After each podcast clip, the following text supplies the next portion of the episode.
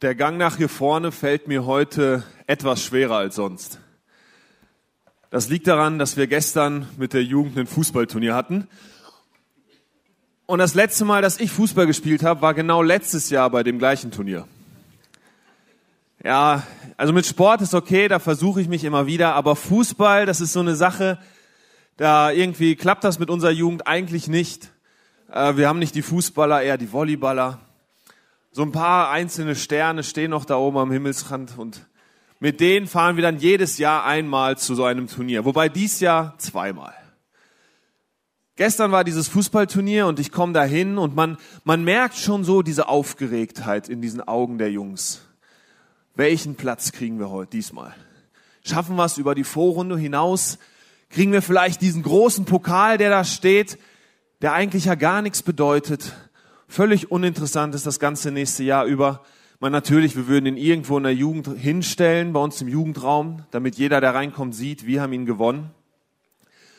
Und so merkt man, dass die Erwartungen bei diesen jungen Jungs oder erwachsenen Jungs, wie auch immer, dass die ziemlich groß ist und dass sie voller Vorfreude, voller Motivation sind.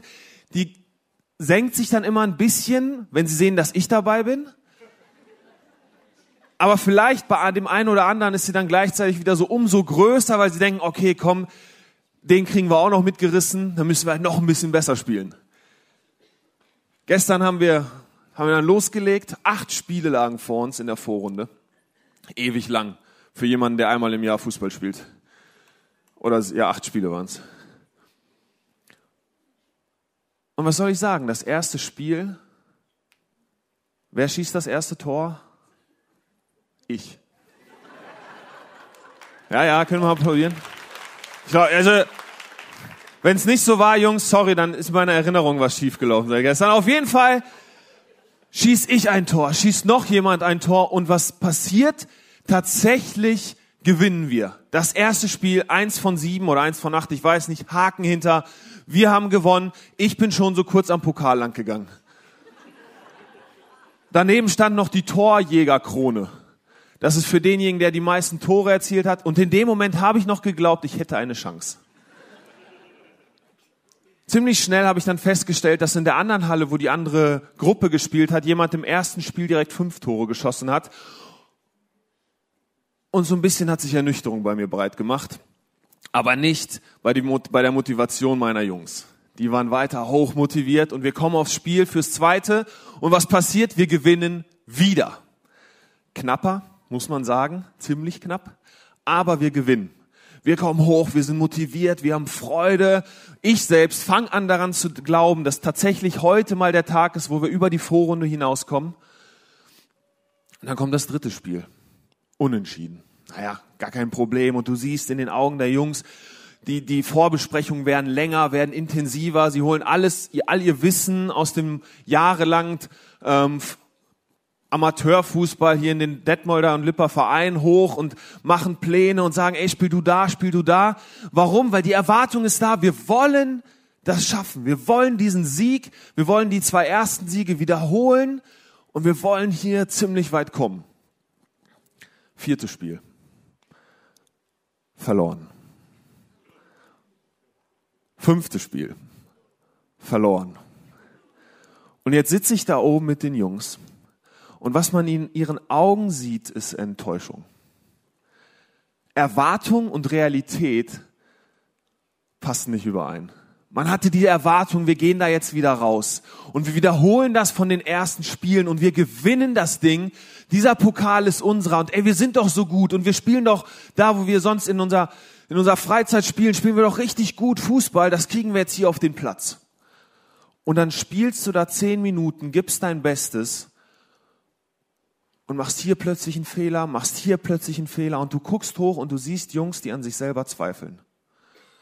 15 Jahre Fußballverein sind weg. Und sie fragen sich, was kann ich überhaupt?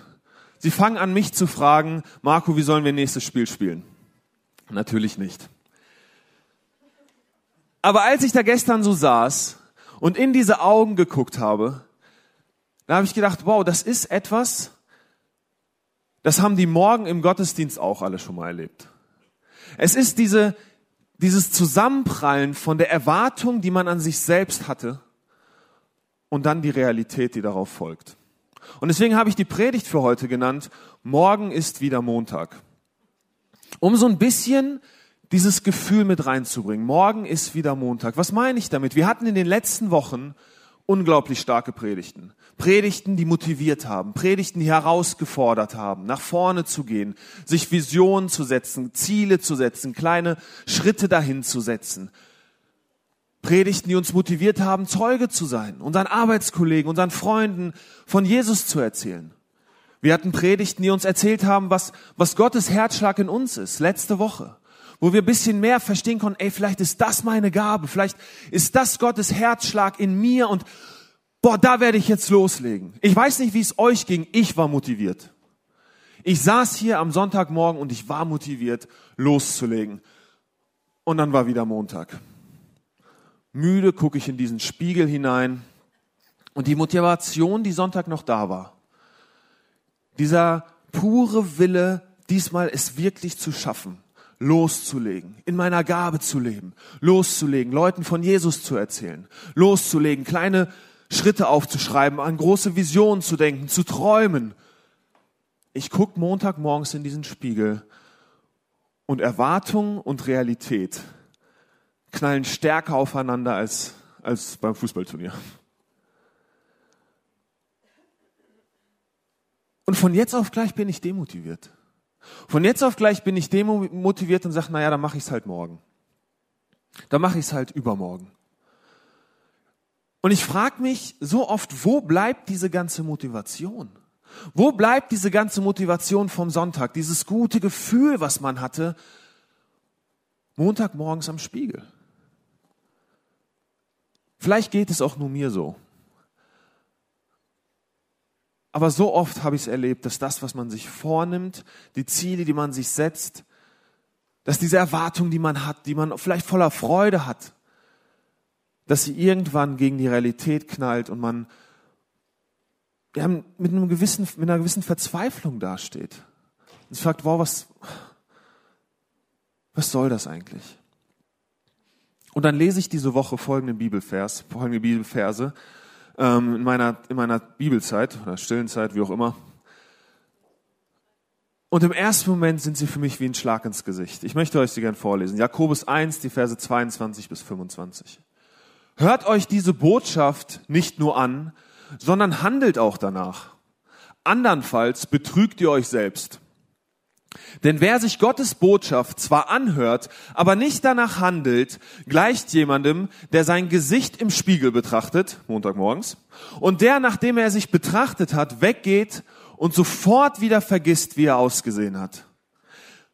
Wer sich jedoch in das vollkommene Gesetz vertieft, das Gesetz der Freiheit und es ständig vor Augen hat, wer also das Gehörte nicht vergisst, sondern es in die Tat umsetzt, der ist glücklich zu preisen, denn er wird gesegnet sein bei allem, was er tut. Ich lese diesen Text und in mir kommt wieder Ernüchterung auf. Ein Schlag in meine Magengrube. Der Montagmorgen war nicht voller Motivation. Die Predigt wurde nicht sofort umgesetzt. Und jetzt sagt mir die Bibel anscheinend, hey, wenn du das nicht machst, dann bist du ein Betrüger. Du lügst dich nur selbst an. Oh, könnte man meinen. So war mein erster Gedanke bis ich mir diese Verse nochmal durchgelesen habe und nochmal durchgelesen habe und gesagt habe, Gott, was willst du mir damit sagen? Und ich bin bei dem letzten Vers, dem Vers 25 hängen geblieben. Vielleicht können wir den nochmal auf der Leinwand sehen. Wer sich doch in das vollkommene Gesetz vertieft, das Gesetz der Freiheit und es ständig vor Augen hat, wer also das Gehörte nicht vergisst, sondern es in die Tat umsetzt, der ist glücklich zu preisen, denn er wird gesegnet sein bei allem, was er tut. Und ich bleibe hängen bei dem ersten Abschnitt. Wer sich jedoch in das vollkommene Gesetz vertieft, das Gesetz der Freiheit. Sofort werde ich erinnert an das Gesetz von Mose, das Gesetz, was wir, wenn wir die Bibel viel lesen, was wir kennen. Kann der Vers bitte bleiben? Dankeschön, Mutti. Das sind diese zehn Gebote. Diese zehn Gebote, die da stehen und wer sich da vertieft und wer das hält, wer das ständig vor Augen hat, der ist gesegnet. Und ich denke, wow, okay, zehn Gebote, das ist etwas, das kann man halten. Naja, bis man an die Bergpredigt erinnert wird, aus Markus, aus Matthäus 5, wo Jesus sagt, diese zehn Gebote, die zu halten, das schafft keiner von euch. Wie sagt er das? Indem er sagt, ey, Mord beginnt nicht erst beim Mord, sondern Mord fängt an, wenn du schlecht über deinen Bruder, über deine Schwester, über dein Gegenüber denkst. Ehebruch fängt nicht erst an, wenn du mit der anderen Person geschlafen hast. Nein, Ehebruch beginnt in deinem Kopf. Und alles, was, was Jesus hier macht, ist uns eigentlich zu sagen, ey, das Gesetz von Mose, das kannst du nicht halten. Gar keine Chance. Du kannst dich anstrengen, wie du willst. Keiner von uns hält dieses, von euch hält dieses Gesetz, sagt Jesus. Keiner von euch. Keiner von euch kann das halten. Ihr könnt das nicht halten. Also kann das hier schon mal nicht gemeint sein. Oh, besonders gut deutlich wird das an der, an der Geschichte mit diesem reichen Jüngling. So der Titel in den meisten Bibeln. Da kommt ein junger Mann auf Jesus zu. Und dieser junge Mann, er hat's geschafft. Wie, weiß man nicht. Ähm, ob er geerbt hat, ob er selber richtig gut vorangegangen ist, Business aufgebaut hat als junger Mensch. Wie auch immer, dieser junge Mann, er hat's geschafft. Und er weiß es. Und er denkt, dass er selbst dafür verantwortlich ist. Er kommt auf Jesus zu, auf diesen Messias, und das erste, was er ihn fragt, was muss ich tun? Was muss ich tun, um ewiges Leben zu bekommen? Er ist der felsenfesten Überzeugung, ich bin der Typ. Das, was ich anfasse, das gelingt. Da, wo ich meinen Fuß reinstelle, da wird die Arbeit Frucht bringen. Da, wo ich etwas versuche, da, wo ich motiviert bin, ich Montagmorgens am Spiegel, ich protze vor Selbstbewusstsein. Ich protze vor Tatendrang. Es gibt für mich keinen Montag. Für mich gibt's nur motivierte Sonntage. Und das sieben Tage die Woche. So ein Typ war das. Und er kommt auf Jesus zu und er sagt, was muss ich tun? Und Jesus sagt, halte die Gebote. Zehn Gebote von Mose. Und er sagt, halte ich alle. Habe ich alle schon, halte ich alle, gar kein Problem. Wie töricht, wie falsch. Jesus braucht nur eine Frage, nur eine Aufforderung, um diesem jungen Mann zu zeigen, du hast nicht mal geschafft, das erste Gebot zu halten. Er sagt ihm, du bist reich, verkauf alles, was du hast. Und dabei geht's ihm nicht darum, dass wenn du Geld hast, dass du alles abgeben musst. Nein, worauf er hier anspielt bei diesem jungen Mann, dem er in die Augen guckt und Jesus hat diese Gabe, tiefer zu schauen. Er zeigt dir mit dieser Frage, du, der du hier behauptest, der große Macker zu sein, der du behauptest, alle zehn Gebote zu halten, du schaffst es nicht mal mit dem ersten. Das erste Gebot ist, liebe Gott von ganzem Herzen. Du liebst dein Portemonnaie von ganzem Herzen. Dieser reiche Jüngling, er, er geht traurig weg. Traurig, weil Realität und Erwartung aufeinandergeprallt sind. Weil er diese Erwartung an sich selbst hatte, ich bin's. Was muss ich tun? Was muss ich noch tun? Komm, ich mach's. Und Jesus zeigt ihm, du machst gar nichts. Das, was du denkst, was du machst, das stimmt nicht. Du lebst eine Lüge im Kopf. Du schaffst nicht mal das erste Gebot zu halten und erzählst mir hier davon, dass du zehn Gebote hältst. Boah, das, das kann einen jetzt runter machen. Aber wie gut, dass hier steht, das vollkommene Gesetz. Das Gesetz der Freiheit. Was meint Jesus damit? Nicht du musst das schaffen, sagt er, sondern ich. Ihr seid unvollkommen. Du, reicher Jüngling, du bist unvollkommen. Du kannst es nicht schaffen dass du Montagmorgens in den Spiegel guckst und dass Realität und Erwartung aneinander prallen und du wieder es nicht geschafft hast, das ist in Ordnung. Deswegen bin ich gekommen, weil ich es für dich schaffen werde. Weil ich es für dich schon lange geschafft habe. Ich habe, und das haben wir gerade hier im Abend mal so wunderbar gefeiert, ich habe den Preis bezahlt für dich. Nicht du musst, sondern ich. Und dem musst du dir bewusst sein. Dem musst du dir bewusst sein, dass nicht du es bist, der es jeden Morgen neu schafft. Der, wenn er was hört und motiviert ist, der loslegt und denkt, ja, ich pack das und ich pack das wieder selber. Oh, so oft sind wir so. Und was passiert in diesem Moment? Und dann wird der zweite Teil dieses Verses so wichtig. Und es ständig vor Augen hat. Wer also das Gehörte nicht vergisst, was meint er damit? Jakobus geht es an dieser Stelle nicht in erster Linie darum, das gehört, welche Taten du jetzt noch tun sollst, dass du das nicht vergisst und morgen loslegst und dir an den Spiegel vielleicht äh, eine Notiz heftest. Das ist meine Vision, das ist meine Ziele, das ist meine Begabung. Diese Person will ich heute, der will ich heute von Jesus erzählen. Nein, das ist zweitrangig. Was Jesus hier meint ist, dass du dir vor Augen führst, jeden Tag neu, dass du es selbst nicht schaffst. Und dass dieses vollkommene Gesetz der Freiheit jetzt für dich da ist. Für uns ist das, glaube ich, ganz oft so. Wir, wir hören vielleicht das erste Mal von Jesus. Wir hören das erste Mal das Evangelium, diese frohe Botschaft und wir denken, boah, richtig gut und jetzt starten wir durch. Und da liegt schon der Fehler. Wir starten durch. So als wäre das Evangelium nur die Eingangstür in das Christsein. Das Evangelium, das, was Jesus für uns getan hat, es ist nicht die Eingangstür, es ist das Christsein. Christsein bedeutet, jeden Tag neu sich vor Augen zu führen, ich selbst pack's nicht. Ich selbst pack's nicht. Aber da gab es jemanden, der es für mich geschafft hat. Jemand, der für mich eingetreten ist. Für meine Verfehlung, für meine Fehlerhaftigkeit, für mein, für meine Unvollständigkeit. Der da ist für meine Montagmorgen. Das Problem ist, das passt nicht so ganz zu uns Menschen. Wir Menschen, wir wollen so gerne der Held sein. Wir wollen so gerne derjenige sein, der im Finale das Tor schießt, der unsere Mannschaft nach vorne bringt. Glaubst du mir nicht? Da gibt es im Alten Testament diese Geschichte von David und Goliath. Habt ihr bestimmt schon mal gehört. Diese Geschichte von dem kleinen Jungen, der diesen großen, starken Mann mit einer Steinschleuder besiegt und so das ganze Volk Israel befreit. Wir lesen diese Geschichte, ich selber habe diese Geschichte so oft gelesen und mein erster Gedanke war, okay, was muss ich tun, um wie David zu sein? Was muss ich tun, um, um Riesen zu besiegen? Oh, ich habe wahrscheinlich auch schon dazu Predigten gehalten und Leute motiviert, ihre Riesen zu besiegen. Wir sehen uns so, wir lesen eine Bibelstelle aus dem Alten Testament und projizieren uns sofort in den Helden hinein. Oder geht es um einen Held? Ja, das muss ja etwas für mich sein. Also zumindest Jesus sieht das etwas anders.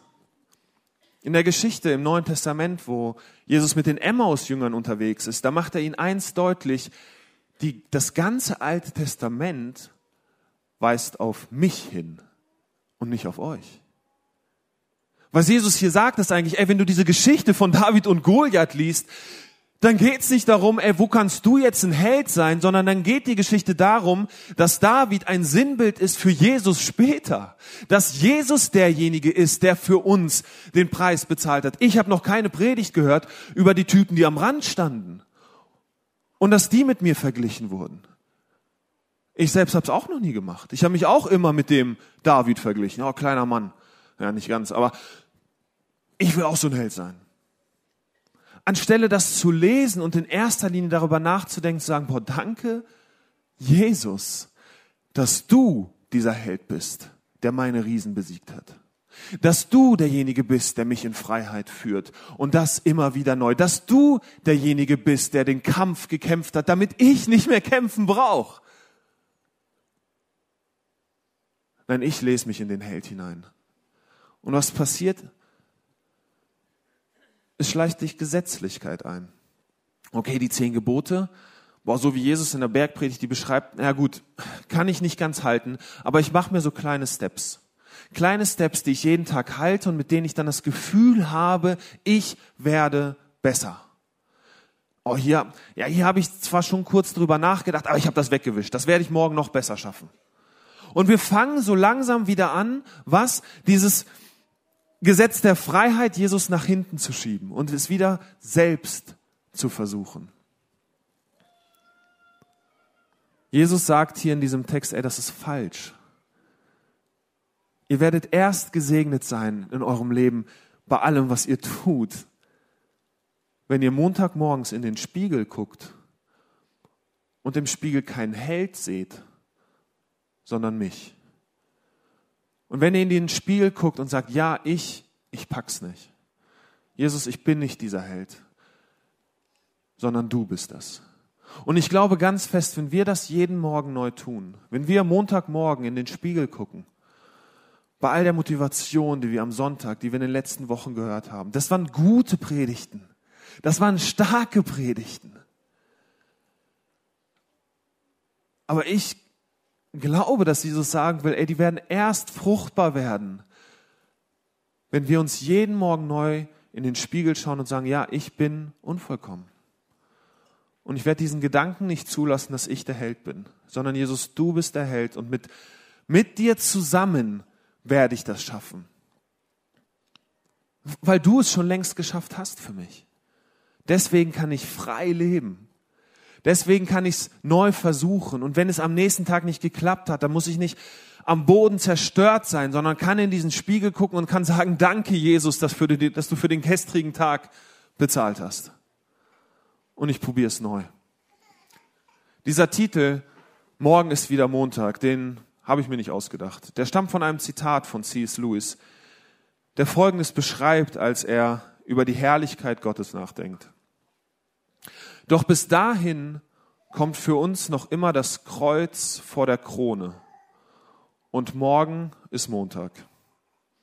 Und was er damit sagen will, ist, dass solange wir hier auf dieser Erde leben, wir jeden Tag das Kreuz brauchen. Ja, Jesus hat für uns bezahlt und ja, in Herrlichkeit werden wir mit ihm sein, werden verwandelt sein, neue Menschen sein, werden unsere Krone bekommen oder was auch immer. Aber solange, solange wir auf dieser Erde Mensch sind, kommt für uns jeden Tag das Kreuz vor der Krone. Und morgen ist Montag. Morgen beginnt es von vorn. Wen schaust du morgen früh in deinem, in deinem Spiegel an? Jemand, der von Tatendrang getrieben ist? Oder jemand, der befreit ist? Ich hoffe das Zweite.